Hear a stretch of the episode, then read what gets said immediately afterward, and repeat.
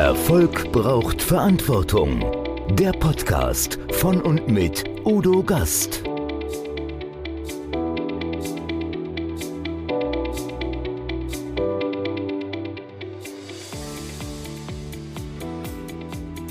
Podcast Folge 156.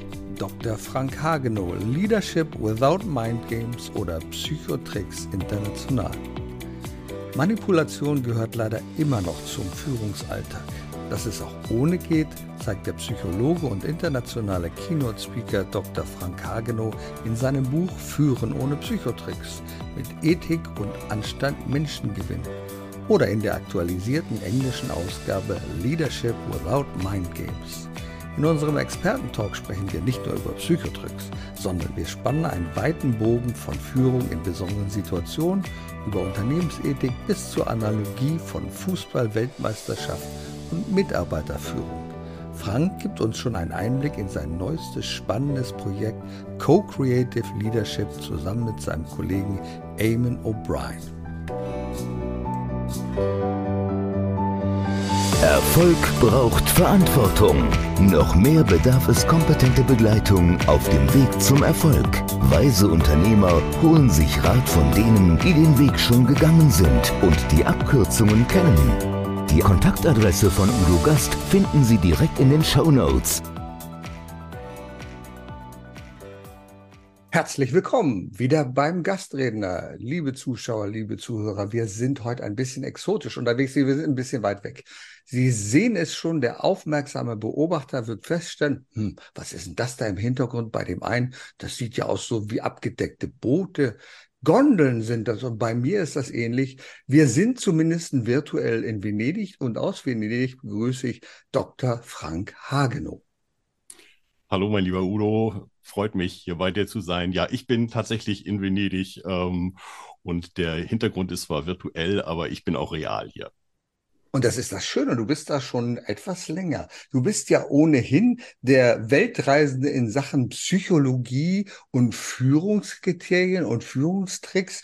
Da bist du ja international unterwegs als Speaker, als Berater für Unternehmen weil du kennst, glaube ich, alle die Führungstricks, die es gibt und die verschiedene Manager anwenden, damit sie ihre Mitarbeiter in Zaum halten können. Ist das so?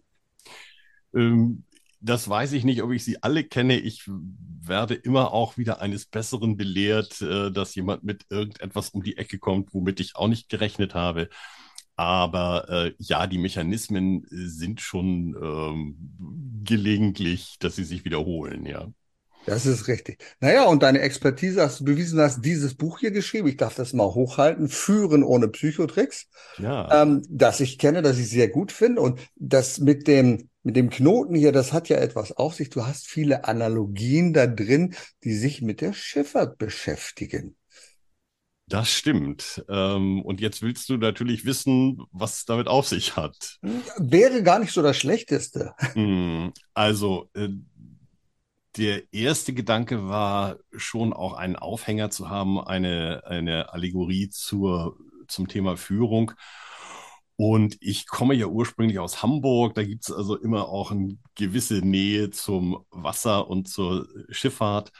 Und äh, ich glaube auch dieses Thema Führung eignet sich gut, um da Parallelen herzustellen. Also es gibt einen Kapitän auf dem Schiff und es gibt einen Kapitän in einem Unternehmen, der mit seiner Crew oder mit seiner Mannschaft, mit seinem Team irgendetwas erreichen möchte. Es gibt einen Kurs, es gibt ein Ziel, es gibt schwere Wetter, es gibt Unwetter, es gibt Eisberge, ja, Hindernisse, Hemmnisse.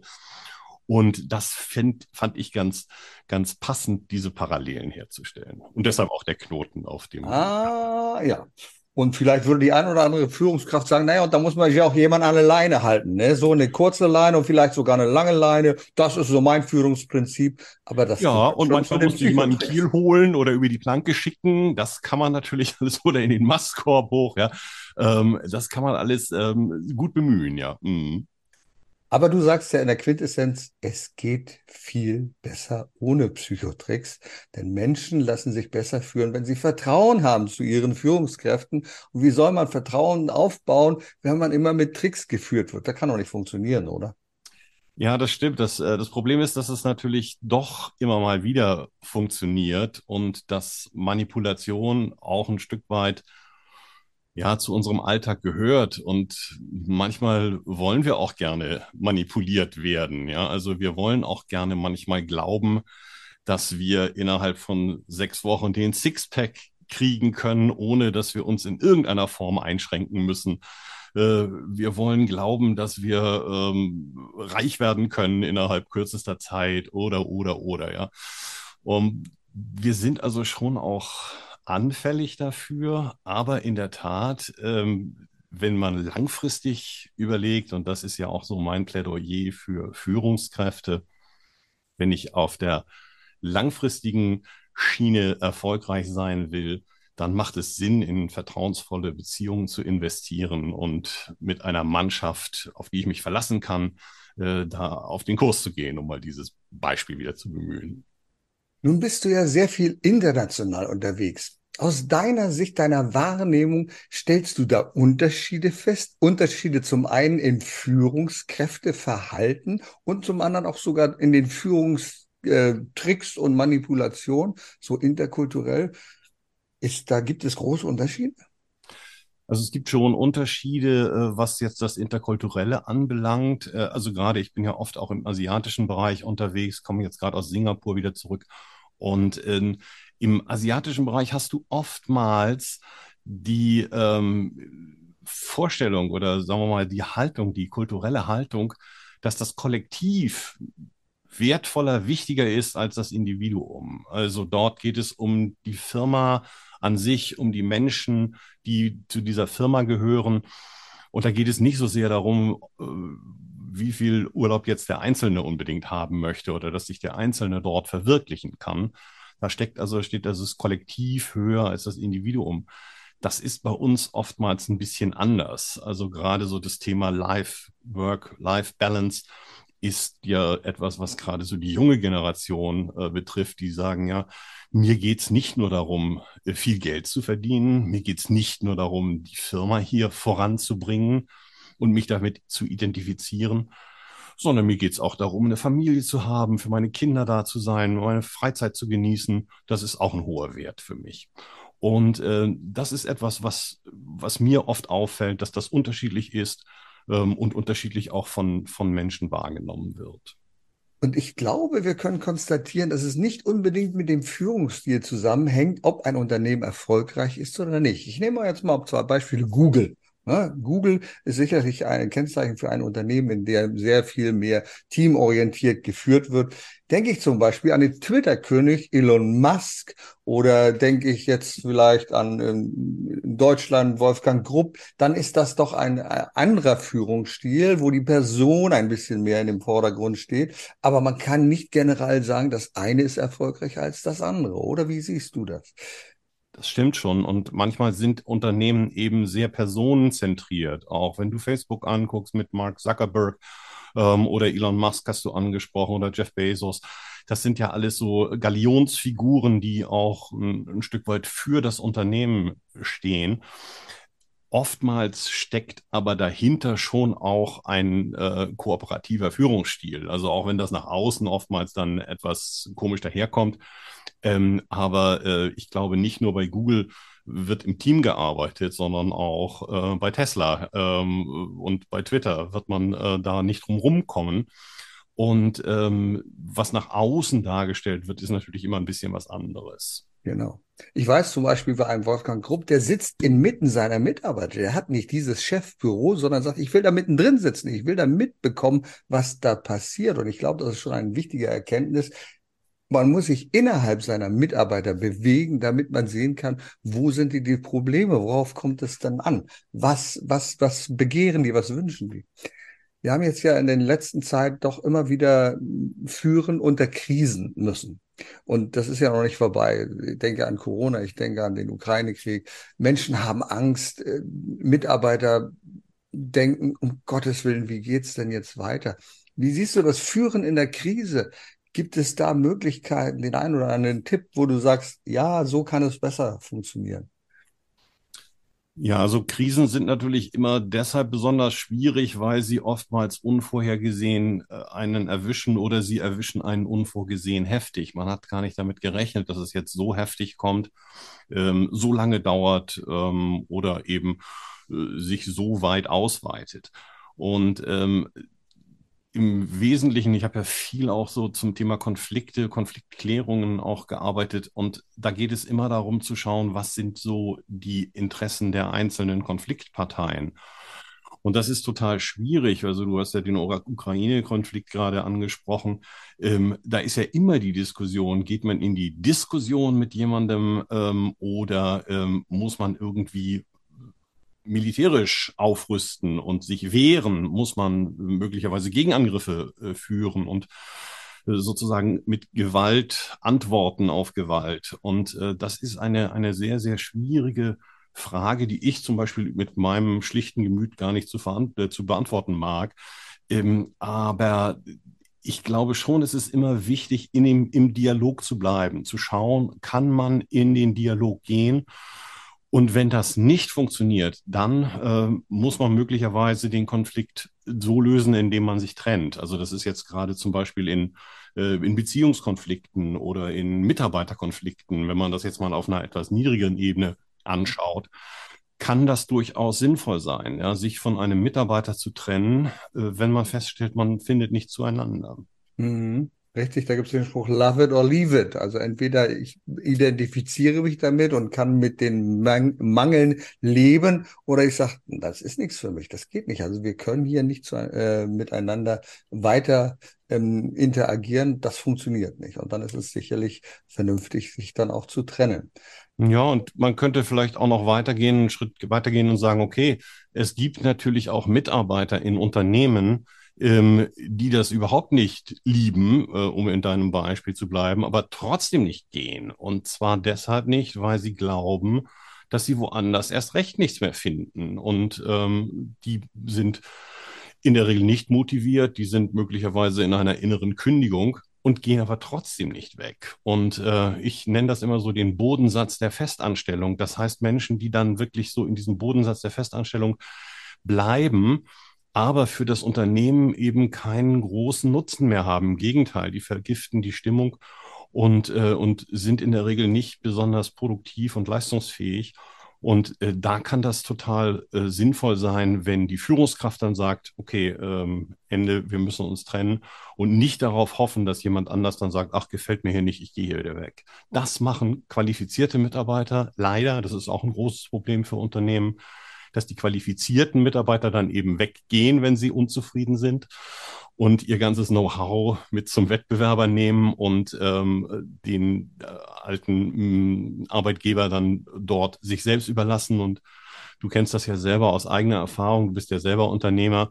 Ähm, es kostet ein bis anderthalb Jahresgehälter, äh, jemanden wieder neu zu besetzen, also eine Stelle neu zu besetzen, auszuschreiben, in den Bewerbungsprozess zu gehen dann jemanden zu finden und dann weißt du ja auch noch nicht, ob der der Richtige ist. Ja, möglicherweise stellt sich das auch als Luftnummer heraus und dann geht das Ganze wieder von vorn los. Deshalb wieder das Plädoyer, guck, dass man schaut, die Menschen an sich zu binden und mit qualifizierten Leuten gut zusammenzuarbeiten. Und dann beobachte ich in der Unternehmenspraxis, selbst im eigenen Unternehmen, dass es da immer noch einen eine mögliche andere Lösung geben kann, bevor man sich trennt. Viele Mitarbeiter, Mitarbeitende sind unglücklich, weil sie nicht die richtige Position, nicht den richtigen Job im Unternehmen ausführen. Mhm. Das ist mhm. oft so. Also ich kann mich an einen Techniker erinnern, einer hervorragender Techniker, der sich aber völlig unglücklich fühlte in seiner Eigenschaft als Führungskraft. War keine Führungskraft. Er hat getüftelt, gemacht und getan, der dann letztendlich das Unternehmen verlassen hat, weil er sich mit dieser Aufgabe nicht identifizieren konnte. Ja. Und wenn man es äh, schafft, die, den Mitarbeitenden an eine andere Position zu versetzen, im gemeinsamen Abstimmen, wo er sagt, ja, also das ist genau das, was ich mir vorgestellt habe, dann kann das Gegenteil passieren, dann werden Ressourcen frei und du stellst fest, oh Gott, das wird toll. Oder Mitarbeiter werden unterstützt in den Sachen, die in ihrer Position ihnen überhaupt nicht gefallen. So strategische Planung und ähnliche Dinge haben wir jetzt auch im eigenen Unternehmen. Unterstützen wir jemanden und auf einmal blüht der wieder auf und der Konflikt ist vom Tisch, weil er sagt, Mensch, ich werde hier wahrgenommen von euch und das, was mir richtig Spaß macht, das darf ich auch machen und da werde ich volle Leistung bringen. Das Ja. ist schon, Das, da bin ich sofort bei dir. Das setzt zweierlei Dinge voraus. Das eine ist, dass jemand tatsächlich dann auch bereit ist, das zu artikulieren, zu sagen, hallo, ich bin hier unzufrieden. Ähm, und es setzt auf der anderen Seite eine Führungskraft voraus, die bereit ist, A, dazu zu hören, vielleicht auch zwischen den Zeilen zuhören, was ist da das Gesagte und was ist da das Gemeinte. Ich komme ja aus der Kommunikationspsychologie. Da ist oftmals das eine nicht genau das, was wir äh, tatsächlich auch sagen und wir sagen oft nicht das, was wir meinen. Und da genau hinzuhören und zu verstehen, was will der dann, ist so der erste Schritt. Und dann bin ich da bei dir, dann kann man gut an Lösungen arbeiten, wenn es dann tatsächlich äh, um so einen Konflikt geht. Ja.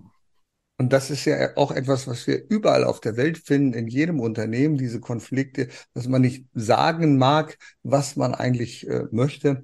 Und äh, das hat auch ein bisschen dazu geführt, du sagst, die Nachfrage ist so groß. Jetzt gibt es dieses Buch, von dem wir gesprochen haben, sogar in einer anderen Sprache, in Englisch, richtig? Du hast recht. Das könnte ich jetzt mal hier hochhalten. Das haltet du doch mal, weil ich hab's ja Ja. nicht. Genau, also äh, das stimmt. Es sieht ähnlich aus. Also auch Aha. da ist der Ich meine, Wir ver Knoten. vergleichen das jetzt mal. Ja, So. genau. Ja. Und ähm, es heißt dann halt eben nicht führen ohne Psychotricks, sondern Leadership without Mind Games.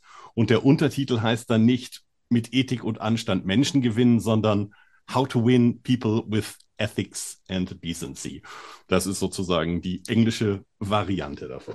Und, und das Tolle ist, ich habe wieder was daran gelernt. Ich, äh, wenn man mich gefragt hat, was heißt Anstand, da hätte ich gesagt, hm, weiß ich nicht. Jetzt weiß ich Decency, äh, dadurch, dass du mir das gesagt hast, ganz klar. Wie Ja, ist es dazu gekommen? Also man schreibt ja nicht einfach, also ich bin ja auch Buchautor, da können wir vielleicht nachher noch drüber sprechen. Aber äh, wie kommt man dazu, sagen, ach, jetzt mache ich mal in Englisch? Ja, das hatte mehrere Gründe. Also das, der eine Grund war, dass ich ja, wie du schon gesagt hast, öfter auch international unterwegs bin und dann auch mit diesem Thema. Und dann haben mich viele Teilnehmer und äh, Zuhörer in den Vorträgen haben mich angesprochen, gesagt, super, wunderbar, tolles Thema. Und das Buch ist ja auch ganz interessant. Gibt's das auch auf Englisch? Und da musste ich dann lange Zeit immer sagen, ähm, die gibt's im Moment leider noch nicht so, ja. Also das war schon immer ein Projekt, was ich so auf dem, auf dem Schirm hatte. Und dann traf uns äh, Corona und äh, du erinnerst dich, wir waren äh, zusammen in Namibia auf dem Global Speaker Summit ähm, im Februar 2020 noch. Und äh, da brach Corona gerade aus. Ich weiß nicht, du bist auch wohl noch einer gewesen, der noch ganz gut out of Africa rausgekommen ist. Viele von den Kollegen sind da hängen geblieben, weiß ich gerade, die Internationalen, die, für die war das total schwierig, da wieder rauszukommen.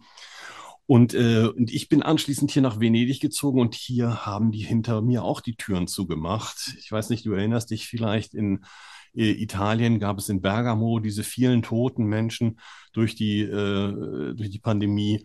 Und zwar so, dass ähm, die überhaupt nicht der Leichenherr werden konnten. Also die wussten gar nicht, wie sie mit den ganzen Leichen, wo sie mit den ganzen Leichen bleiben sollten. Und ähm, bis dann also das Militär ähm, eingerückt ist und die haben dann notdürftig irgendwelche Zelte ähm, aufgestellt, in denen sie die Leichen gesammelt haben. Es war also ein traumatisches Erlebnis hier für die Italiener.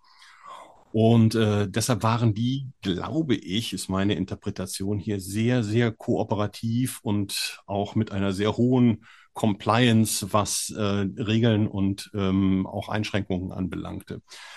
So, und dann war hier wirklich heftigster Lockdown und äh, ich habe dann geguckt, natürlich waren alle Speaking-Aufträge, die waren alle down to zero innerhalb von kürzester Zeit. Und alles, was irgendwie in der Pip Pipeline war, war auf unbestimmte Zeit verschoben, weil keiner so richtig wusste, wann das überhaupt wieder losgeht. Und äh, in der Zeit äh, war ich hier in Venedig und habe dann überlegt, was mache ich denn? Und habe viel eben auch online äh, gemacht, aber im Wesentlichen eben auch dieses Buch dann übersetzt. Das war meine Ursprungsidee. Ich wollte ursprünglich dieses Buch, das erste Buch ins Englische übersetzen, habe dann aber festgestellt, dass das nicht so einfach geht, ähm, weil A, sich ein bisschen Zeit äh, mittlerweile ähm, auch verändert hatte und ich habe mich verändert und die Schreibe hat sich verändert, meine Schreibe hat sich verändert. Wir hatten diese Pandemie, äh, wir hatten einen Präsidenten im Weißen Haus, der eine, ein eigenes Verständnis von Führung hatte. Und da kann, konnte ich irgendwie nicht so richtig dran vorbei und so tun, als wenn das alles nicht existiert. Und am Ende habe ich praktisch dieses Buch nochmal neu geschrieben ähm, auf Englisch. Und äh, so ist es halt dazu gekommen. Ja, das ist fantastisch. Und ich glaube, es wird nicht das letzte Werk bleiben.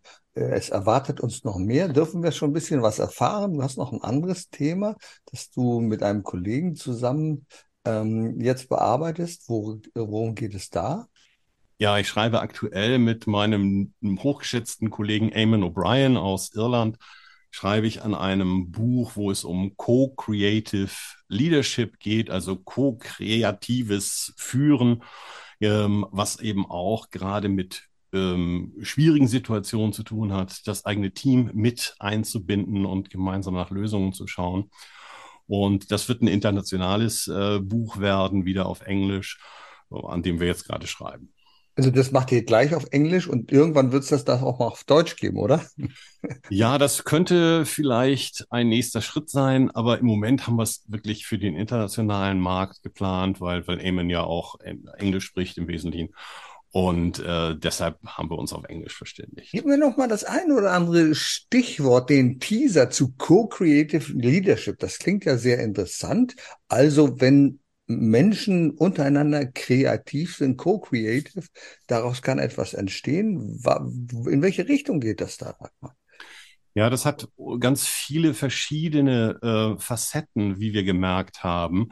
Ähm, Im Wesentlichen geht es um einen agilen Führungsstil, sich sozusagen nicht von vornherein auf irgendein Ziel einzuschießen und zu sagen, ja, genau da müssen wir hin und das wollen wir jetzt und ich bin die Führungskraft, die euch da jetzt alle hinbringt und führt, sondern eher zu sagen, und das hat auch viel mit dem Selbstverständnis von Führungskräften zu tun, zu schauen und sich ein Stück weit auch von der Illusion zu verabschieden, dass ich alles weiß und alles äh, genau einschätzen kann als Führungskraft. Gerade in unserer komplexen Welt, insbesondere wenn wir global vernetzt sind, da kann einer alleine überhaupt nicht mehr alles wissen.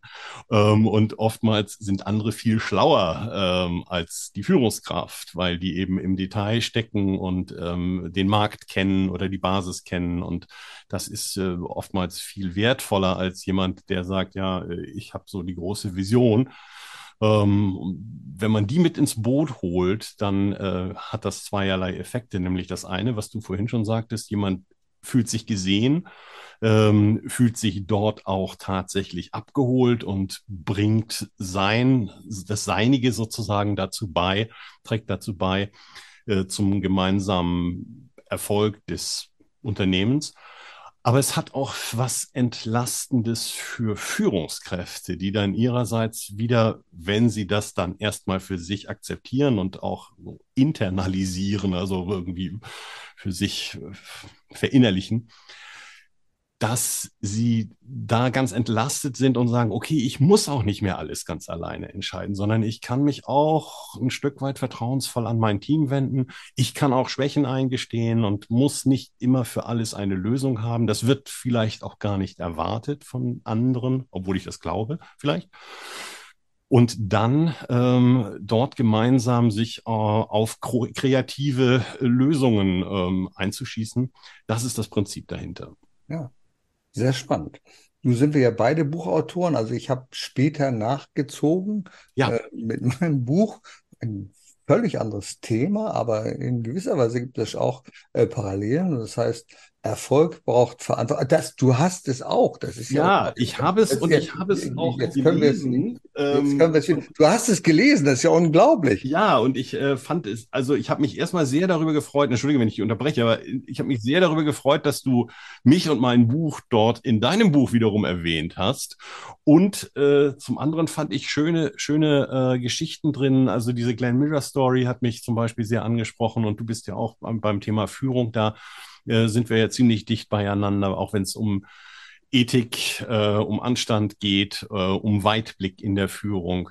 Ähm, das hat mir gut gefallen. Aber ich wollte dich nicht unterbrechen. Nein, nein, nein, das ist also, äh, also, und es ist sicherlich ein Unterbrechen, es ist ja ein Zuspielen der Bälle. Und das ist ja das, was im Moment so äh, en vogue ist. Heute das Spiel, ich kenne das Ergebnis noch nicht, der deutschen Fußballnationalmannschaft der Frauen. Da geht es ja gerade äh, in Führung darum, sich die Bälle zuzuspielen. Und das ist meine Parallele, die ich immer wieder beobachte in vielen Unternehmen. Äh, hier sind 22 Menschen auf dem Platz und die wissen, wo das Tor steht. Und es gibt Unternehmen, da sind nicht 22 Mitarbeiter, das sind 220 Mitarbeiter oder 2200 Mitarbeiter und die wissen nicht, wo das Tor steht. Ja. Weißt du, die spielen miteinander, kommunizieren nicht, spielen sich nicht die Bälle zu äh, und stellen auf einmal fest, um Gottes Willen, jetzt haben wir schon wieder einen Ball verschossen und nicht nur einen Ball verschossen, ein Spiel verloren, weil ein Unternehmen möglicherweise in die Insolvenz geht, weil die Mitarbeiter nicht wissen, für welches Spiel, für welche Mannschaft sie überhaupt da sind. Und das ist eine Analogie, die mir gerade beim Thema Fußball einfällt. Ja, passt sehr gut, äh, passt auch zum Thema Mannschaft, auch in der äh, Fußballmannschaft gibt es ja auch eine Kapitänin oder einen Kapitän, ähm, der Führungsverantwortung äh, hat. Es gibt einen Coach, der sozusagen ähm, für die ganze, für das ganze Training zuständig ist. So, also da gibt es viele Führungskräfte und trotzdem ist so ein Team nur dann erfolgreich, wenn die Mannschaft gut miteinander arbeitet und ähm, und zwar vorn wie hinten und im Mittelfeld natürlich auch. Also es nützt eben nichts zu sagen, ja, okay, wir setzen nur auf die, die vorne die Tore reinmachen, um mal in diesem Beispiel zu bleiben. Ähm, wenn du hinten keine stabile Abwehr hast und du bist da für die Angriffe nicht gerüstet. Und das ist ja in einem Unternehmen ähnlich. In meinem Buch geht es ja um das große Thema Erfolg braucht Verantwortung. Vielleicht werden wir das gleich nochmal diskutieren, ob das wirklich so ist. Braucht Erfolg Verantwortung? Geht es auch ohne? Aber zum Thema Führung nochmal, weil das jetzt so wunderbar passt. Da starte ich mit Glenn Miller, mit der Geschichte von Glenn Miller. Und äh, das hat mich dazu inspiriert, eine Buchvorstellung zu machen mit einer Big Band zusammen. Äh, unser ehemaliger niedersächsischer Wirtschaftsminister Dr. Bernd Althusmann, der ist da gewesen, hat ein Grußwort gehalten, das schon fast eine Laudatio geworden ist. Das hat mich sehr, sehr berührt. Mein Ortsbürgermeister hat die Moderation gemacht. Hm, das war eine fantastische Veranstaltung. Wir hätten uns ein paar mehr Zuschauer gewünscht. Aber ich habe das daran aufgehangen und habe gesagt, lass uns doch mal vergleichen, warum steht hier eine Big Band? Was ist mit einem Unternehmen? Und wenn wir da die Big Band haben, dann sind das alles Mitarbeitende, die unter einer Führung, meistens ist es nur eine, diesmal war es eine Frau, Tini Thompson, die hat das wunderbar gemacht, mm, dieses Unternehmen geführt und alle müssen miteinander spielen. Das Wichtigste ist schon mal, sich auf ein Stück zu einigen. Wenn die nämlich unterschiedliche Stücke spielen würden, das wäre eine Katastrophe. Ja. Das nächste ist zu wissen, in welcher, und das ist die, die, die zweite Steigerung, in welcher Tonart spielen wir denn überhaupt? Nehmen wir an, es gibt ja viele Tonarten, die einen spielen in C-Dur und die anderen würden spielen in G-Moll. Das ja. wäre katastrophal. Das passiert aber in manchen Unternehmen. Es werden ganz unterschiedliche Tonarten gespielt. Man muss das Lied kennen, man muss die Tonart kennen. Und wenn dann mal einer einen falschen Ton spielt, dann ist es gar nicht so schlimm. Der ist dann irgendwann wieder weg und man kann etwas tun. Und auch diese einzelnen Instrumentengruppen, ich habe dann gesagt, also äh, die Trompeter, als die aufgestanden sind, das ist die Marketingabteilung hier, ne? Die posaunen das nach draußen raus und hier das Bass und die äh, und Schlagzeug, das ist das Fundament, das ist das Zahlenmaterial, das ist die Organisation des Unternehmens. Und der Erfolg dieses Unternehmens, der wird sofort reflektiert. Entweder sitzt du da als Zuhörer und sagst, hm, na ja, oder du sagst buh oder du klatscht. Und viele Unternehmen, da braucht es lange, lange, lange, bis die überhaupt dieses Feedback bekommen, was eine Big Band oder eine Band überhaupt sofort bekommt. Da weißt du, oh, das, was ich da produziert habe, mein Produkt war es gut oder schlecht. Und das fand ich so toll und das hat sich so durch den ganzen Abend gezogen. Und ich glaube, es ist eine wichtige Analogie zu schauen, wie Musik wirken kann in der Gruppe produziert, dass man mit aufeinander hören muss, gerade in einer Big Band. Das hat eben sehr viel mit Unternehmensführung auch zu tun. Ja, schönes Beispiel. Ähm, das kann ich gut nachvollziehen. Und äh, Musik ist ja auch etwas, ein bisschen wie Fußball spielen oder irgendeine Sportart. Da braucht es bestimmte Regeln und es braucht bestimmte Absprachen, wo alle bereit sind, sich daran zu halten. Also man kann sicherlich auch wunderbar eine Sinfonie in G-Moll äh, komponieren und spielen ähm, oder in F-Dur aber man muss sich halt vorher darauf verständigen ähm, und alle müssen irgendwie im gleichen Boot sein, ja. Du hattest es ja angeregt, ähm, Erfolg braucht Verantwortung. Stimmt das? Wie siehst du das? Ja, ich habe mir darüber Gedanken gemacht, weil ich fand das einen sehr, sehr äh, interessanten Titel, den du da gewählt hast. Und habe als erstes mal gedacht, ja, natürlich, klar, braucht Erfolg Verantwortung, ja sicher. So. Aber dann habe ich gedacht, ja, okay, auf der anderen Seite, ähm, also erstmal ist ja die Frage, was definierst du als Erfolg? Ähm, und kannst du auch ohne Verantwortung erfolgreich sein? Ähm, also verantwortungslos, durch verantwortungsloses Handeln. Ähm, und ich verstehe verantwortliches Handeln oder verantwortungsvolles Handeln immer auch ein Stück weit als etwas, was moralisch integer ist, was sozusagen ähm, Menschen im Blick behält, was langfristig schaut, was also sozusagen auch allumfassend ein Stück weit ähm, die Belange im Blick behält. So würde ich das verstehen. Und äh, auf der anderen Seite heißt unverantwortlich dann irgendetwas aus dem Blick zu äh, verlieren oder sagen wir mal nur ähm, eigene Interessen zu verfolgen zum Beispiel. Und ich habe gedacht, ja, aber du kannst doch auch ohne diese Verantwortungsattitüde kannst du ja auch Erfolg haben. Also ich habe zum Beispiel gedacht, ja, wenn du, wenn du Drogenbaron in Südamerika bist, zum Beispiel, ähm, dann, dann hast du, verdammt nochmal Verantwortung für die Mitglieder deines Unternehmens. Nein, aber ich gebe dir völlig ja, recht. Das dann geht hast auch. du, dann kannst du aber auch sehr reich und erfolgreich und angesehen dort in deinem Umfeld sein. Du musst halt ein Stück weit ausblenden, äh, welches Leid du möglicherweise auch an, an, einer anderen Stelle auf der Welt damit anrichtest. Ja? Oder ich äh, habe gedacht, guck mal, so wir mit unserer, mit unserer Geschichte, ähm, also diese, diese Vernichtungsmaschinerie der Nationalsozialisten, ja, in dieser ganzen perfiden Perfektion, äh, die war ja auch erfolgreich. Also wenn man zum Beispiel aus deren Sicht schaut, ja, ähm, aber absolut menschenverachtend und mit einer mit katastrophalen Auswirkungen, ja. Ähm, aber wenn ich mir vorstelle, bleiben wir beim Nationalsozialismus, ähm, du kannst ja auch als, sagen wir mal, kleiner österreichischer und erfolgloser Bildermaler, ja, der irgendwo in einem Wiener Obdachlosenasyl sitzt, ja. Da kannst du ja schon auch, sagen wir mal, als Gefreiter im Ersten Weltkrieg erfolgreich sein. Und äh, dann kannst du da vielleicht sogar später, wenn du im Knast sitzt, kannst du dein krudes Gedankengut in einem Buch, was Mein Kampf heißt, kannst du das dann äh, festschreiben sozusagen. Ähm, und dann kannst du es nachher vielleicht sogar zum Reichskanzler bringen, indem du eben buchstäblich über Leichen gehst. Und ähm, auch da ist ja erst einmal Erfolg. Ja, das heißt, ich komme mit dem durch, was ich mir vorgestellt habe. Wie schaust du da drauf? Ja, mein lieber Frank, danke für diese Steilvorlage. Und du weißt gar nicht, dass du mir eine Steilvorlage geliefert hast. Denn hier passt genau dieses Erfolg braucht Verantwortung. Weil die anderen leider so erfolgreich waren, die Nazis, haben andere genau das gemacht, nämlich Verantwortung übernommen. Haben gesagt, mhm. das geht nicht. Das ist jetzt auch der Fall bei den Sanktionen gegen Russland. Andere übernehmen Verantwortung und sagen, ja, verdammt nochmal, wir können doch das nicht so laufen lassen. Wir mhm. müssen doch etwas tun. Natürlich können wir zugucken und sagen, um Gottes Willen, das mag ja vielleicht, um Gott, irgendwann wird es zu Ende. Nein, aber andere Menschen haben und die ganz, ganz viele Menschen haben Verantwortung übernommen und haben gesagt, dem müssen wir Einhalt gebieten. Mhm. Ich habe jetzt vor, vorgestern den äh, Film, den Zweiteiler gesehen, Dresden. Es geht um eine Liebesgeschichte eines Arztes mit Heiner Lauterbach ist da drin und äh, verschiedene andere sehr wunderbare Schauspieler. Und es zeigt also diese junge Liebe eingebettet, also Liebe einer jungen Frau zunächst zu einem, einem Arzt in dem Dresdner Krankenhaus, aber dann kommt ein Bomberpilot, der strandet dort und den entdeckt sie zufällig im Keller und die beiden verlieben sich miteinander.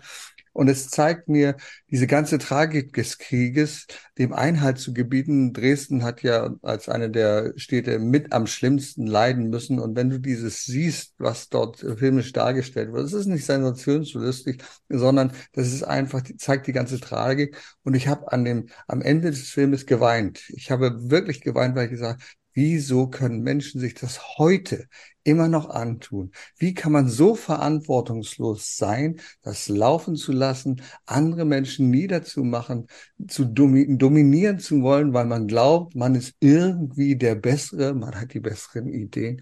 Das darf es doch nicht sein. Und insofern ist das Thema Verantwortung für die anderen, den Erfolg dieses Missgeleiteten zu bremsen, so wichtig. Ja, da bin ich auch sehr einverstanden mit dir. Äh, oftmals funktioniert es eben nicht, so schon wie du sagst, aus eigener Kraft heraus. Ja, also wenn jetzt die Alliierten da nicht äh, dem Einhalt geboten hätten, dann wäre der Spuk wahrscheinlich noch länger gegangen. Ja, ähm, äh, vielleicht hätte Stauffenberg mit seinem Attentat Erfolg gehabt und es wäre etwas anders gewesen. Aber das sind alles Spekulationen. Ich bin sehr bei dir, wenn es darum geht zu sagen, okay, ähm, Erfolg und Verantwortung hat auch was mit Weitsicht zu tun. Ja? Und ich ähm, bin auch der Meinung, dass totalitäre Systeme nicht von Dauer sind, auch wenn sie äh, wie in Belarus schon über 20 Jahre irgendwie existieren. Ja? Ähm, aber das wird sich irgendwann ähm, so oder so verändern, weil Menschen sich, glaube ich, auf Dauer nicht unterdrücken lassen. Und äh, es ist halt immer nur der, die Frage, welchen Preis zahlt man bis dahin.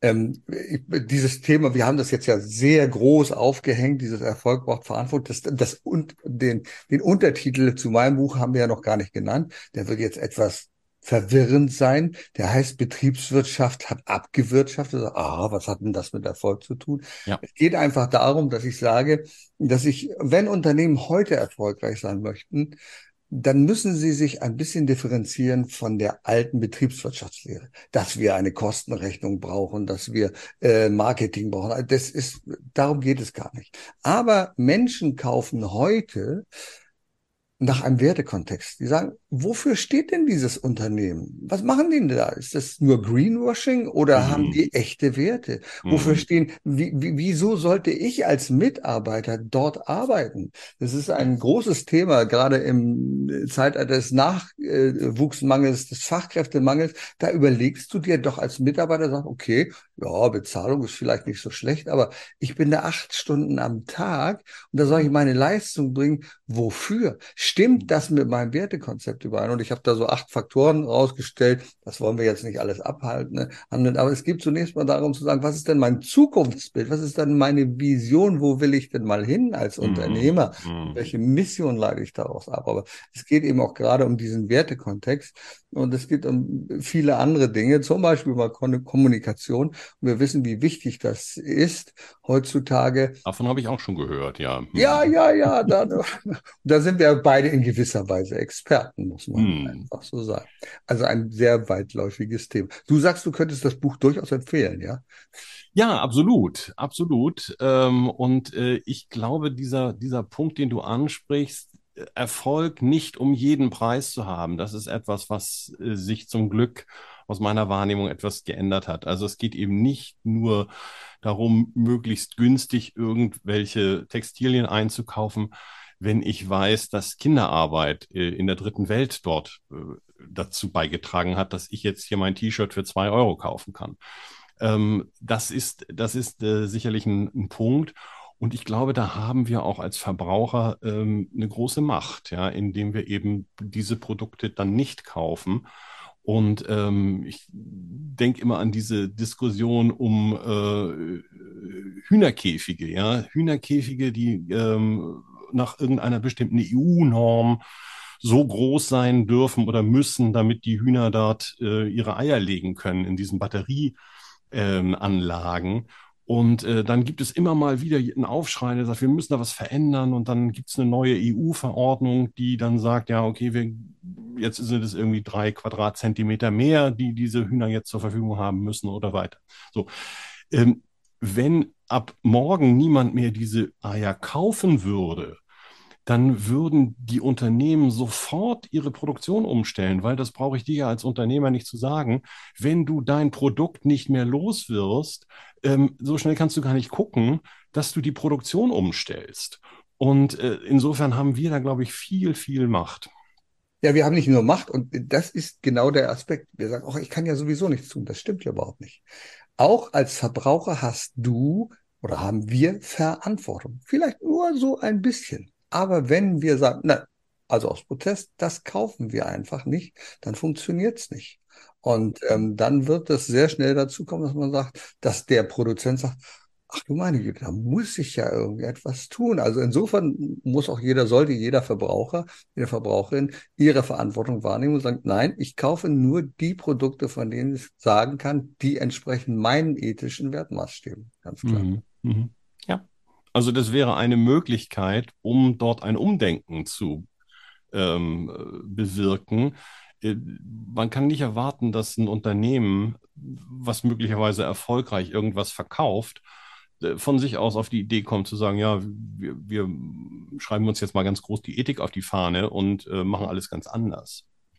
Und hier passen wieder unsere beiden Themen zusammen. Führen ohne Psychotricks, also Verantwortung zu nehmen, äh, übernehmen für meine Mitarbeiter, für meinen Führungsstil und das innerhalb eines Unternehmens, um das voranzubringen und zu sagen, ja, was können wir denn tun, um dieses Unternehmen nicht nur voranzubringen, sondern auch äh, in einem Wertekontext voranzubringen. Das finde ich eine wichtige Geschichte. Das darf gerne geschehen. Ja, und ich glaube, für Führungskräfte ist die wichtigste Aufgabe eben diese langfristige Perspektive zu entwickeln und der Versuchung zu widerstehen, kurzfristig Erfolg um einen, um, um jeden Preis zu haben. Ja? Auch wenn das verlockend ist. Ja? Also das ähm, ist, glaube ich, äh, für zukünftige erfolgreiche Unternehmen eine wichtige äh, Haltung und Vision. Mein lieber Frank, es ist ja fast zu einem Ethik-Talk geworden, was wir jetzt gemacht haben im Wertekontext. Das finde ich sehr gut. Aber wir wollen noch mal Folgendes machen. Wir wollen doch äh, dieses Buch und dein Buch äh, wollen wir vielleicht unseren Hörern zur Verfügung stellen. Lass uns das doch einfach mal verlosen. Ja, da bin ich also, gern dabei. Da mache ich ja, mit. Ja, da machst du mit. Und zwar diejenigen, ähm, die eine Frage beantworten können. Und zwar, äh, wir können das schwierig machen, wir können es auch einfach machen. Vielleicht äh, die Frage, in welchem Ort befinden wir uns im Hintergrund? Das heißt, das wäre ganz einfach, ne? Das ist ganz einfach. Gut, aber das kann man, das, das, das kann man also, ich sag mal, die ersten Zuschriften, die am schnellsten sind, da verlosen wir jeweils ein Buch vom Erfolg braucht Verantwortung und Führung ohne Führungspflicht.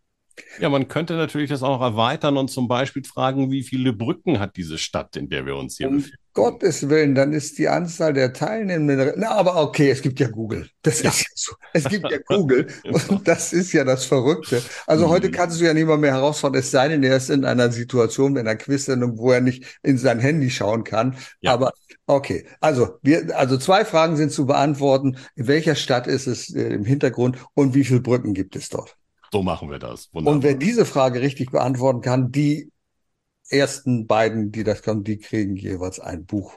Ja, uns. oder wir schmeißen die beiden zusammen und geben zwei raus für die ersten ja, beiden. So machen wir das. So zwei Bücher, das. also zwei Bücher sind zu gewinnen. Ja, Zuschauer, zwei Bücher sind zu gewinnen auf einmal ja. Äh, und für die ersten beiden.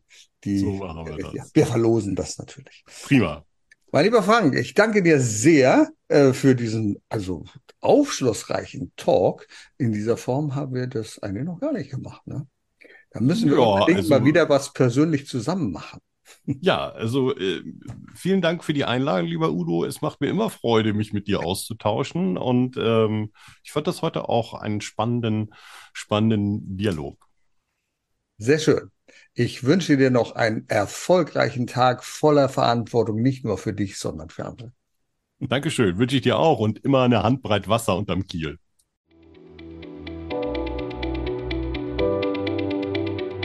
Erfolg braucht Verantwortung. Der Podcast von und mit Udo Gast. Sie brauchen einen echten Mutmacher und erfahrenen Business Coach, der mithilft, Ihr Unternehmen sicher und wirksam nach vorne zu bringen? Und das auch in Krisenzeiten? Dann schreiben Sie jetzt an Udo Gast. Aktuell gibt es noch einen freien Platz. Die Kontaktdaten finden Sie in den Show Notes.